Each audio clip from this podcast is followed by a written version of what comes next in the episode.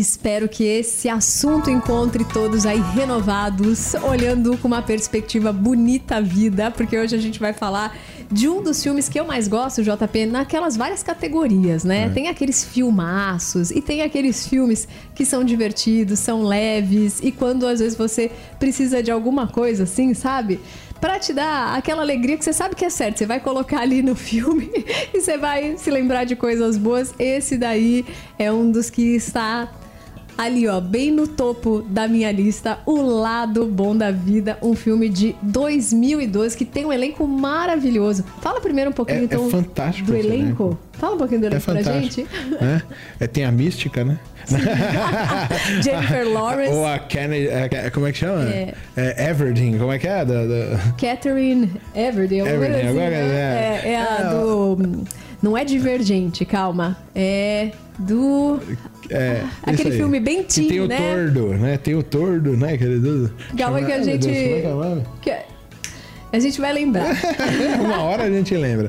Mas é, é tem ela, tem é, esse ator também. Jogos Vorazes. Jogos Vorazes. Tem esse ator que também fez a, a Nasce uma Estrela, né? Fez vários outros filmes muito Sim, importantes. O Bradley Cooper. Bradley Cooper. Se Beber Não Case. É, tem ainda o, o. Oh, meu Deus. Robert, Robert De Niro. De Niro. É, é, é, fantástico o elenco desse livro. Nós não vamos nem lembrar todos aqui, porque tem pelo menos uns 10 aí que você fala. Rapaz, esse cara tá nesse filme, né? Essa mulher tá aí, meu Deus, né? Você começa. E o livro, o, o filme, ele fala sobre é, as patologias da própria vida cotidiana. Apesar de a gente ter algumas patologias que são inaceitáveis, que a gente fala assim, vamos curar. Mas tem patologias que a gente simplesmente fecha os olhos para que elas existam. A gente convive é. com elas como se fosse coisas normais, né? O mundo até trata como normal você ser meio supersticioso, ter alguns toques. E o filme quer revelar também isso, que olha, todo mundo de perto é um pouquinho maluco. todo mundo de perto não é normal. Sim. Né? Porque. E, e isso, você sabe, é uma coisa que eu vivo bastante, né? Porque eu também vivi isso com o Saião, com o Dr. Shed, com todo mundo, de olhar e falar, meu Deus, botar essas pessoas assim num pedestal e achar que essas pessoas são perfeitas, né? As nossas expectativas são frustradas, são pessoas normais, e saber separar isso, essa inteligência emocional que a gente precisa ter, de separar de que todas as pessoas são muito especiais e todas as pessoas são malucas, né? Então, todos somos pecadores e ao mesmo tempo todos nós buscamos a santificação, buscamos a cura, buscamos esse. Se a gente não co conseguir separar esse tipo de coisa, a gente não vai conseguir conviver com as pessoas de verdade. Eu tenho certeza que minha esposa me ama, mas ela fala: esse cara é maluco. Você entendeu? Porque eu tenho problemas, entendeu? Assim como eu também olho minha esposa e falo, ela tem problemas. Eu tô olhando de perto e a, a grande negócio é como é que eu convivo com alguém que eu acho que tem problemas. Eu preciso amá-la você entendeu? O máximo. E eu sei que ela também me ama e muitas vezes suporta as minhas patologias nesse processo todo. A gente fecha os, olho, os olhos para muitas coisas e a gente coloca outras coisas como gravíssima. O personagem principal do filme, que são dois personagens, é ela e ele, né? É, ele, ele tem lá uma patologia, ela também tem. É clínico o negócio. E, e a gente vai falar, esse cara é maluco, não vou nem chegar perto, ninguém quer chegar perto dele, todo mundo quer estar longe dele. Dela a mesma coisa, ah, por causa das patologias dela, é, tem uma vida é promíscua. Como, é uma, como uma pessoa problemática, né? Mas depois a história vai revelar o, o trauma trauma que ela passou e o jeito que ela tá tentando sobreviver a isso, né? É. E ele até por conta da formação da própria família, do jeito que o pai e a mãe se relacionam, né? É, e ele já tendo, né, quimicamente ali um, um desequilíbrio, uhum. né? Ele precisa tratar, mas é o tipo de pessoa mesmo que as pessoas querem longe, porque fala, putz, o cara é encrenco, o cara é problema. É. E a mina, putz, essa garota é problemática. É. E os dois se encontram e se ajudam, e daqui a pouco a gente vai comentar sobre isso. Então, é, é nesse lugar, mas esses, esses são é, coisas que a própria sociedade já condena e evita, Sim. fecha a porta para esse tipo de coisa.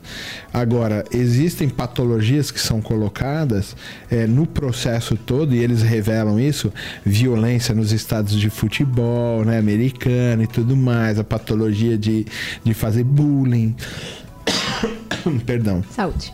De, de, de, de, de, de bullying, de perseguição, de um, o racismo, próprio preconceito, sim. né? Que é muito colocado no filme. Você falou da questão da, do pai, né? Que gosta de apostar, que tem lá o vício o também vício. nesse tipo de coisa. Quer dizer, o cara aposta tudo, né? Que ele tem coloca a família em risco, né, por causa dessa patologia. Mas se fecha os olhos, agora com a chegada das bets, no Brasil. Antes a gente não é proibido jogatina no Brasil, ponto. Agora chegou as bets, dinheiro à vontade para todo mundo, então estão liberando esse negócio, vão regular agora para eles pagarem impostos. Mas também não estão mais olhando para a patologia, para as doenças que são causadas a partir desse tipo de jogatina. O que eles estão é aceitando isso como normal, né? Estão naturalizando a coisa. Oh, eles vão jogar mesmo, então por que, que a gente não ganha um pouquinho? Você entendeu? Em cima do vício dos caras, em cima da doença deles, por que, que a gente não ganha? Isso é o mesmo princípio do, da, da, da, dos movimentos farmacológicos, né? Sim. Por que, que a gente vai curar o cara se a gente pode manter ele doente e ter lucro? Você entendeu? Isso é, isso é, é, é uma patologia social né, que a gente tem é, vivido. E o, o, filme escancara esse tipo de coisa. Então, os toques, né? A, a, gente tem toques e a gente não percebe. Por exemplo, você chega lá na sua casa, vai trancar a porta. Você passa duas vezes a chave. E depois o que, que você faz? Mexe no trinco para ver se tá trancado mesmo. Mas você virou a chave duas vezes, tá trancado. Mas como a gente tem uma certa paranoia, a gente vai lá e, e faz, né?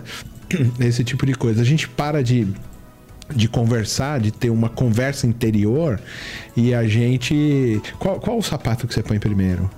O direito ou esquerdo? Acho é. que é sempre o direito. Você acha que é sempre. Eu não tenho certeza. Porque intuitivamente, intuitivamente, a gente se deixou levar por intuitivamente e a gente calou a voz interior, né?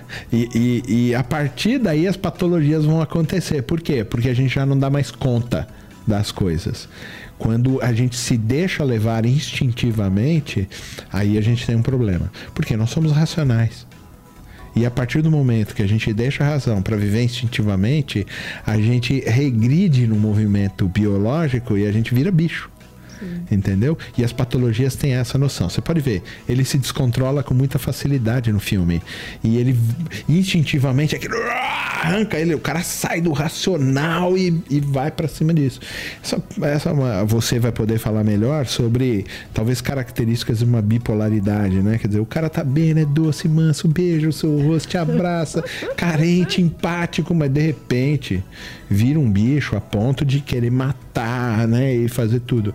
Como que isso funciona dentro aí da cabeça dos outros? Sim, a gente vai conversar sobre isso. Vamos fazer um breve suspense. Olha eu fazendo pergunta, hein? Breve suspense. Só para eu falar quem tá aqui com a gente, eu já volto respondendo, tá bom? tá bom? Ó, quem tá aqui ouvindo? Leandro Breves, lá do Rio de Janeiro. José Carlos de Petrópolis. Vânia Laje de Santa Catarina. Henrique Dona Graça em São Luís, Maranhão. Dona Marinalva lá em Roraima. Aníbal em Rio Claro. Companhia do Melk em Pernambuco, Virgínia em Pernambuco também, Ananil nos Estados Unidos, Dona Betânia em Juiz de Fora, Roberto César em João Pessoa, Paraíba, Rodrigo Pimenta ouvindo a gente em Minas Gerais, Vasília em Votorantim, Gumercinda em Penápolis, Érica no Japão, Selma em Bauru, Mônica, Márcio e também estamos aqui com a Elis dizendo que está assistindo a gente também. E gente nos ajudando, falou: Ó, oh, Rê, o nome do filme que vocês estavam tentando lembrar é Jogos Vorazes.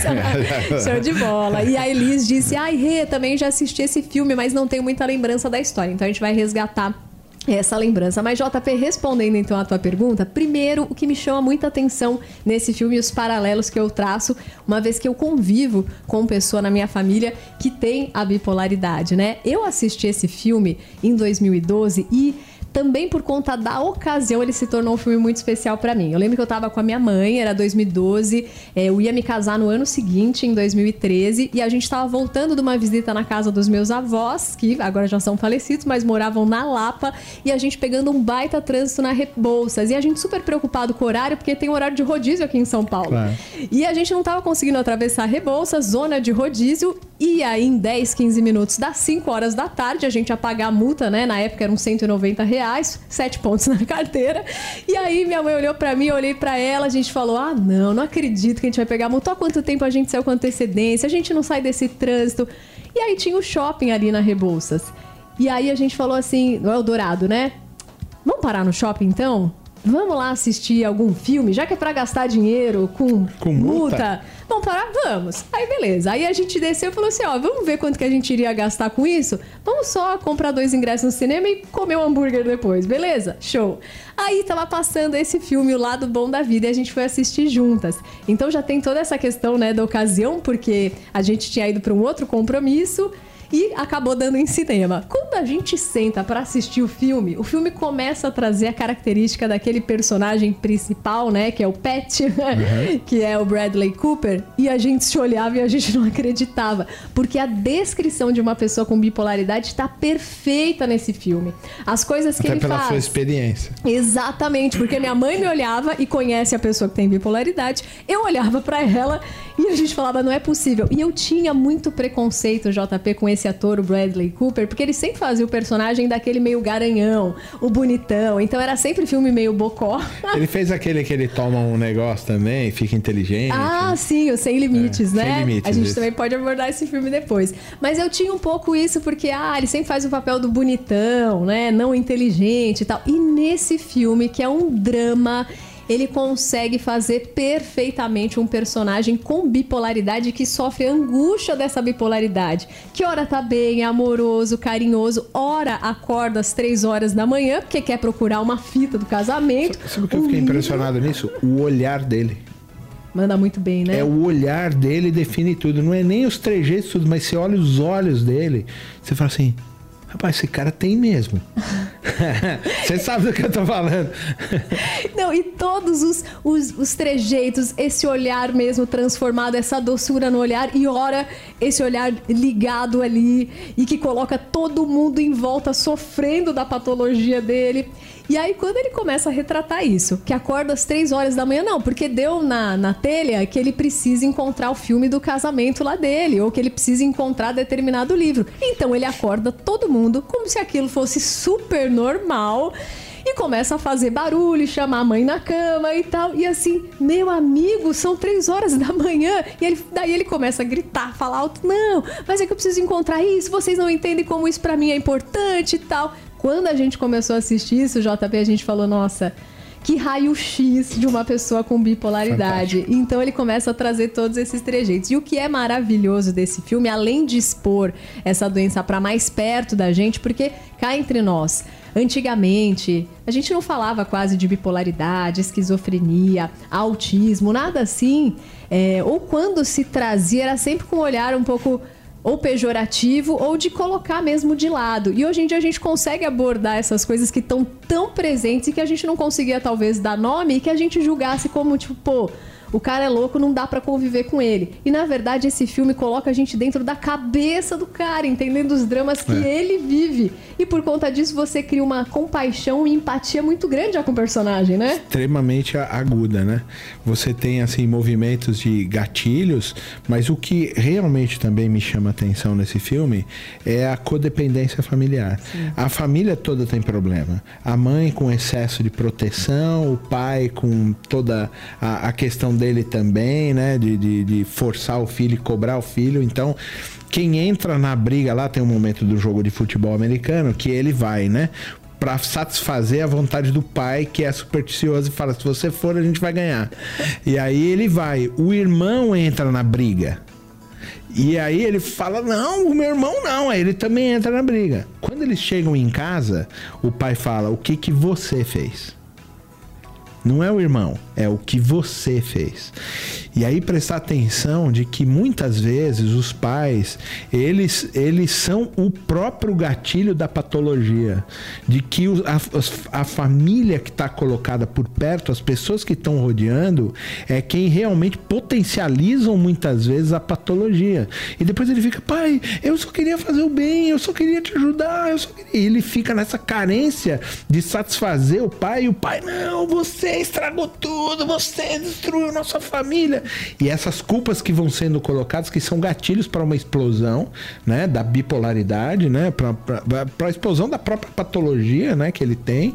E ele tá ali todo carente e, e, e como é importante uma terapia que seja familiar e não meramente individualizada, mas uma terapia das, das pessoas que estão no entorno, individualmente e coletivamente, trabalhar para que todos possam seguir juntos, né? E serem curados. Todos ficam doentes com tudo isso, né? É verdade, você citou muito bem a questão do irmão dele, porque o irmão é tido como orgulho dos pais, porque é uma pessoa que não dá problema, uma pessoa que tá bem de vida, uma pessoa que conseguiu completar os estudos. Só que aí a gente pega a parábola, né, do filho pródigo.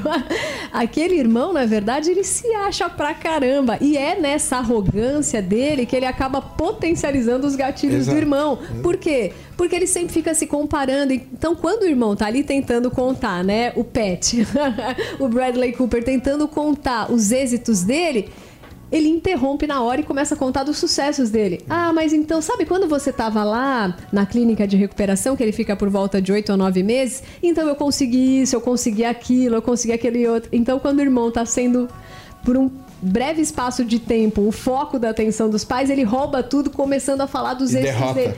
E essa questão da comparação, né, JP? Você que tem três meninas, me conta como é isso. Porque eu sei que cada uma vai ter ali uma característica que para os pais é muito mais fácil de lidar. Você gostaria de falar, ai filha, fica tão fácil, porque você tem, né, essa personalidade que é fácil de a gente tratar. E aí outra vai ter o, outras características. E a questão de a gente ficar comparando, até no sentido de você querer fazer o bem, ah, olha a tua irmã, o que ela faz, ela é um exemplo. Isso pode acabar criando uma rivalidade entre os irmãos que é tão negativa, né? É. Lá, lá em casa a gente tem uma, uma coisa que a gente tenta resolver, né? A Gabriela é muito empática, né? Ela é muito assim, brilhante, vamos dizer. Brilhante no sentido de aura, né? Sim. Aura é uma palavra ruim pra gente usar, mas sabe, essa coisa da. De, as pessoas gostam de estar perto e tudo mais. Então cativante, existe. Vai. Ela é cativante, exato. Então existe assim alguma coisa que minha esposa tem com ela, que as meninas têm com ela, né? É, é a grande assim, nossa, né? Queria ser assim, né? E que de alguma maneira eu vou tentando tirar esse tipo de peso, porque também assim, não vão ser iguais. Você entendeu?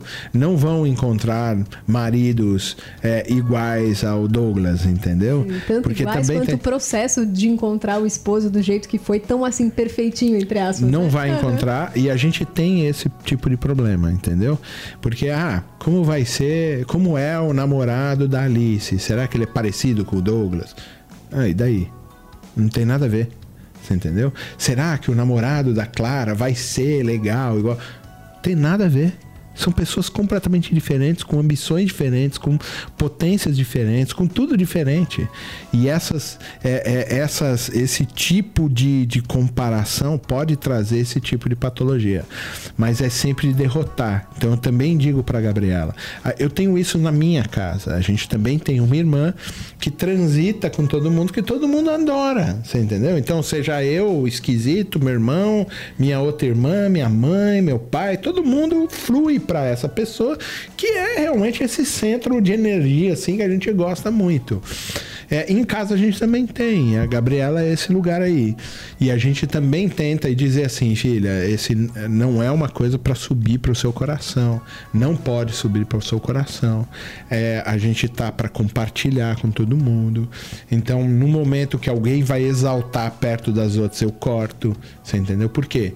Legal, vai lá, fala, eu gosto de você. Entendeu? A mesma coisa. Vamos sentar aqui todos os apresentadores, eu vou dizer, ah, eu gosto mais do Ricardo, eu gosto mais da, do que eu gosto mais da Renata. É, não tem isso, Sim, é entendeu? É tipo José quando recebe a capa do pai Jacó. Ele tem vários filhos, a gente sabe que José é o filho da amada Raquel. Ele tem sim um carinho enorme pelo filho, tem um significado tremendo o nascimento daquele filho homem vindo da mulher que ele ama, mas não foi nada sábio pegar e dar uma capa toda colorida, brilhante, especial para o filho, entre tantos outros. Esse é o erro de Jacó. Ele Sim. não esconde isso. Entendeu? Ele fala assim: esse é o que eu mais gosto mesmo. Entendeu? E aí você cria um problema que a gente vê no Bradley Cooper quando ele vai falar assim, mas pai, eu queria te ajudar, eu queria fazer o bem, eu queria. Essa pressão que os filhos sofrem em agradar os pais e, e, e, ser melhor do que aquele outro irmão que é o mais querido, é, que tenho mais afinidade, que os pais comparam. Isso é muito ruim, os pais precisam prestar atenção. a patologia lá não é dele. Por mais que ele tenha desenvolvido uma patologia que é antissocial, é, a patologia é da família inteira. A família inteira é doente. A família inteira tem problemas, desde o irmão, o pai, a mãe, todo mundo, e ele também, mas ele desenvolveu uma coisa que é socialmente inaceitável. Mas toda a família tem patologias que são aceitáveis.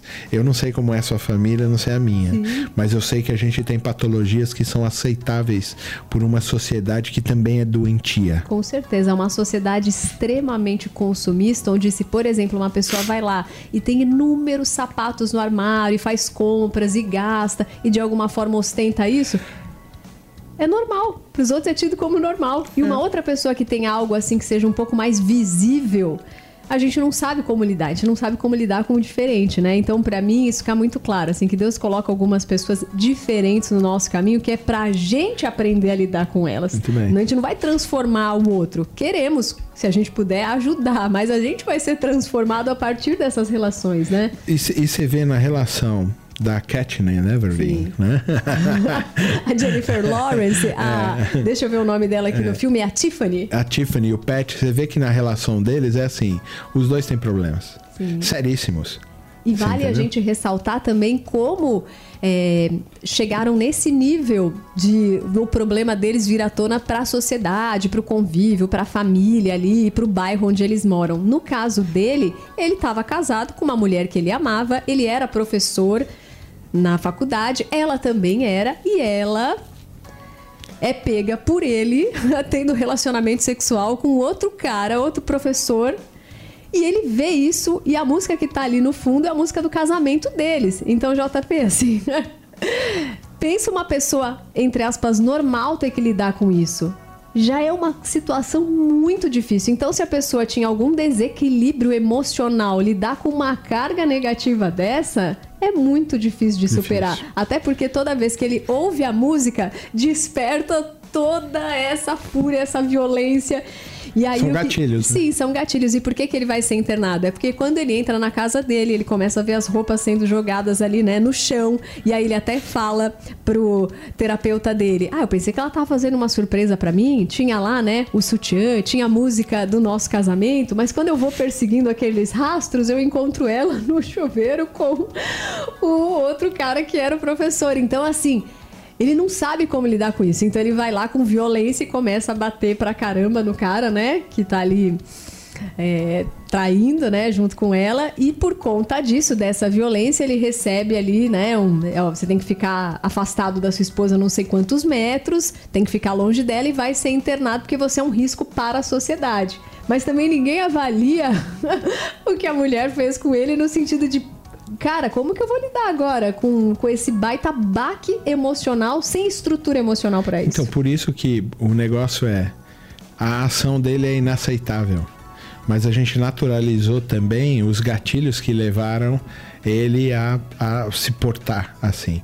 Eu não quero aqui justificar o pecado de ninguém. Não, a, a, a, falta de controle emocional e tudo mais. a violência que ele teve. Mas é necessário que a gente preste atenção nesse tipo de coisa. É, tem coisas que levam os nossos filhos e levam as pessoas que a gente ama a um lugar que é inaceitável. Então, fazer, ah, o ca... a mulher se divorciou do marido. Culpa dela safada, divorciou. É, mas quais foram os, os motivos reais que estão por trás disso? Se a gente entender que é só um preceito moral, a gente não vai chegar na conclusão do negócio. Agora, a gente precisa observar esses processos todos para ajudar a pessoa de maneira integral, de maneira plena. Senão elas, elas nunca vão alcançar a maturidade de verdade que a gente precisa alcançar juntos. Né? Engraçado que quando os dois se encontram e os dois têm suas patologias, é, eles, eles começam a se ajudar. Sim. Primeiro há um julgamento, que é importante a gente também citar, né? É. Porque no caso dela, isso vai sendo revelado depois, mas quando ele vai conhecer ela, por causa do melhor amigo dele, né? Então, o amigo dele, o melhor amigo, é casado com uma mulher que é esposa dessa Tiffany. E aí chamam para o jantar, né? A ideia dele é, é, de ressocializar o amigo, né? A esposa também é uma. Irmã, irmã, é, é, é irmã. Então, é irmã da esposa da desse esposa amigo, desse né? Amigo, é. Também é uma pessoa extremamente controladora e o filme mostra isso. Ela é, é tida como certinha, como exemplo, como a mulher ali, né, ideal, mas ela sufoca um a relação porque patologia. ela quer controlar demais. Então toda vez que ele encontra com esse amigo que entre aspas tem uma vida perfeita, tem um filhinho pequeno, tem uma esposa exemplar, ele tá sempre passando mal porque a pessoa controla tudo, a roupa que ele vai vestir, como que ele deve se portar, os amigos que ele tem, para onde ele vai, o jogo que ele assiste, né? Então isso que é maravilhoso do filme, começa a mostrar coisas que a gente tem como normais, mas que são doentias, né? E aí, quando ele conhece essa menina, ela tá ali sendo julgada pela sociedade como uma pessoa que tá se envolvendo em vários relacionamentos sexuais com vários homens diferentes. E aí, quando ele começa a ouvir as histórias, primeiro que ele gosta, né, de ouvir as histórias, ah, conta mais. E depois, logo, ele julga ela como você é uma pervertida. Até que chega no ponto alto do filme que mostra como ela passou a ter esse tipo de comportamento, né? Ela já não estava numa vida ali sexual ativa com o esposo, então ela pensa, vou fazer uma surpresa, né? Vou comprar ali uma lingerie, vou, vou encontrar com ele. Quando ela vai, acaba tendo um acidente, ele morre. Então ela ficou com aquela lingerie ali guardada, com aquele senso de que deveria resgatar ali o casamento deles tal e ela não sabe lidar com tudo isso é. ao mesmo tempo. É. E homens que estão à volta dela aproveitam da fragilidade, da vulnerabilidade dela e o que? Abusam sexualmente dela. Então, esse, esse que é o, o negócio, porque você vê que começa uma virada na vida dos dois. Sim. Quando ele vai até a casa dela e os pais saem fora, porque os pais querem afastar os caras que abusam da filha. Abusam no sentido de usar emocionalmente ela, né? A fragilidade emocional dela para se aproveitar sexualmente.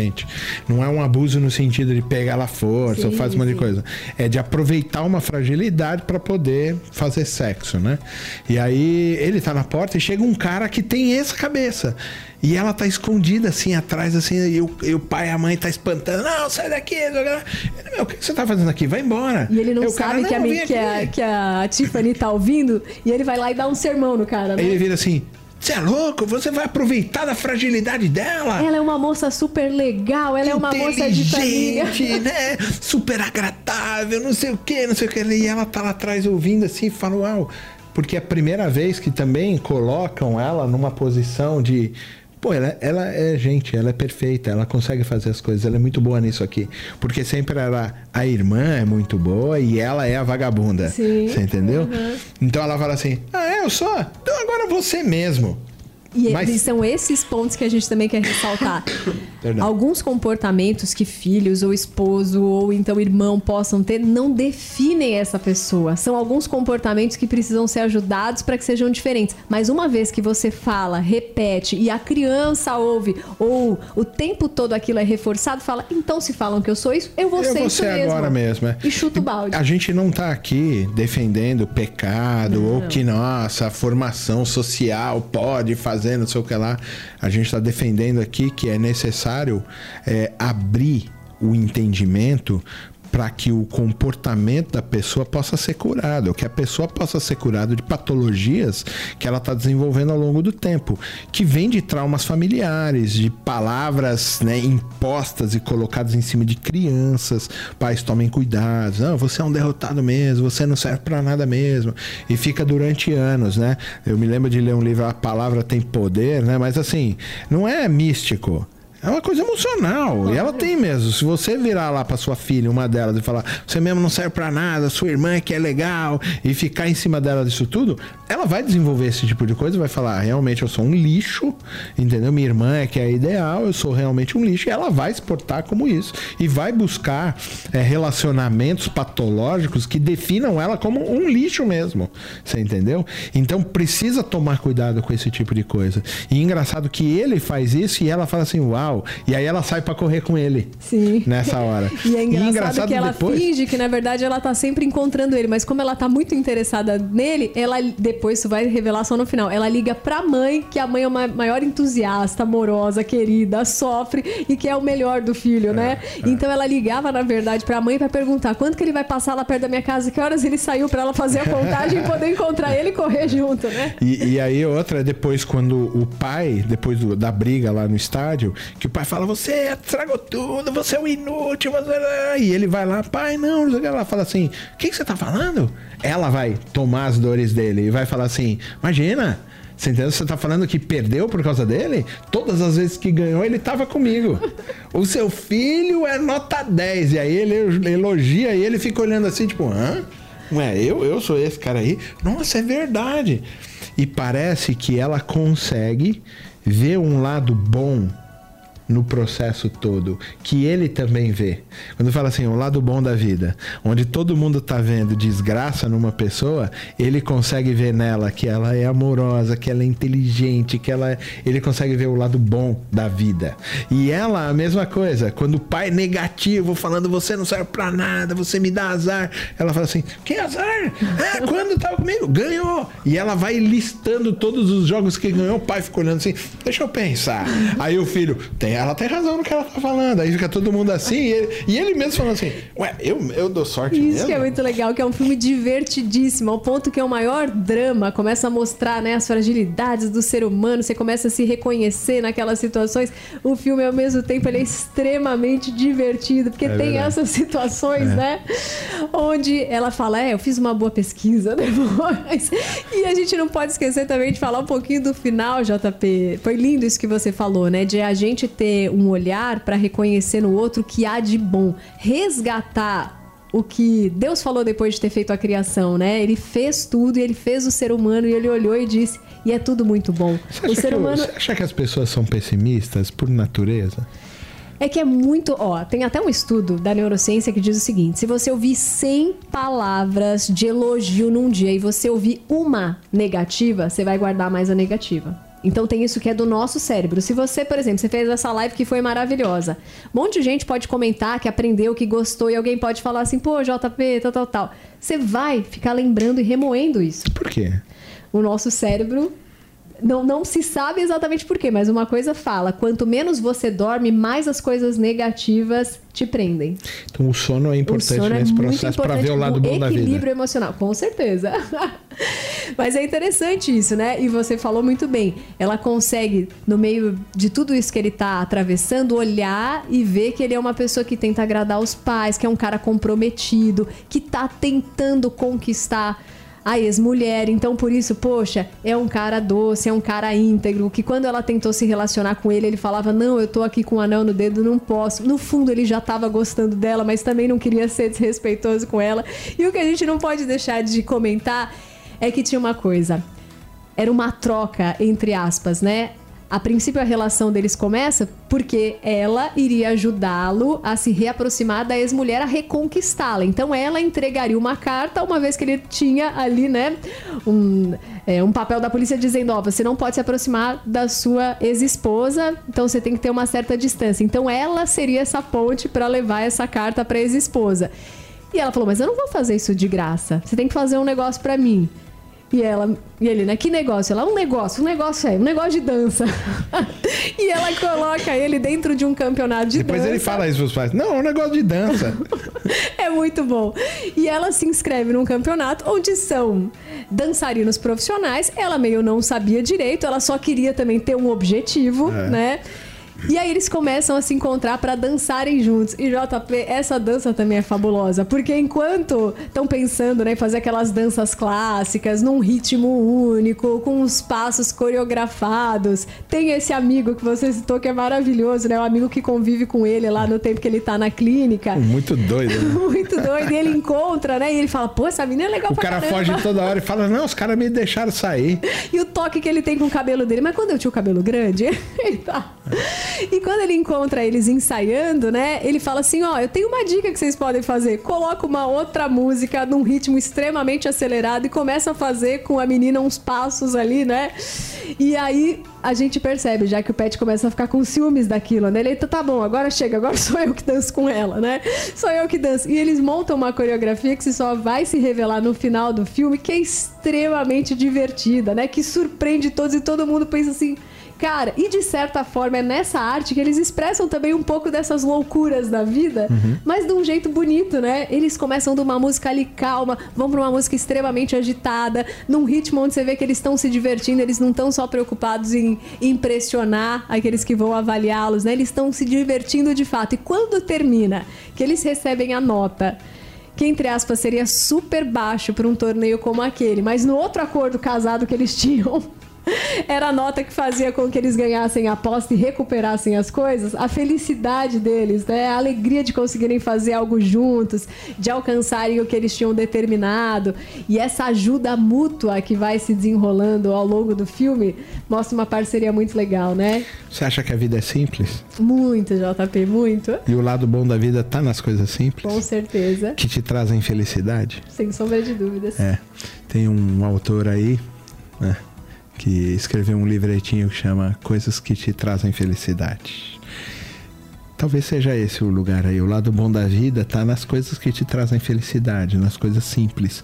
A gente está muito preocupado com, com sistemas, com processos, com alcançar coisas, alcançar lugares.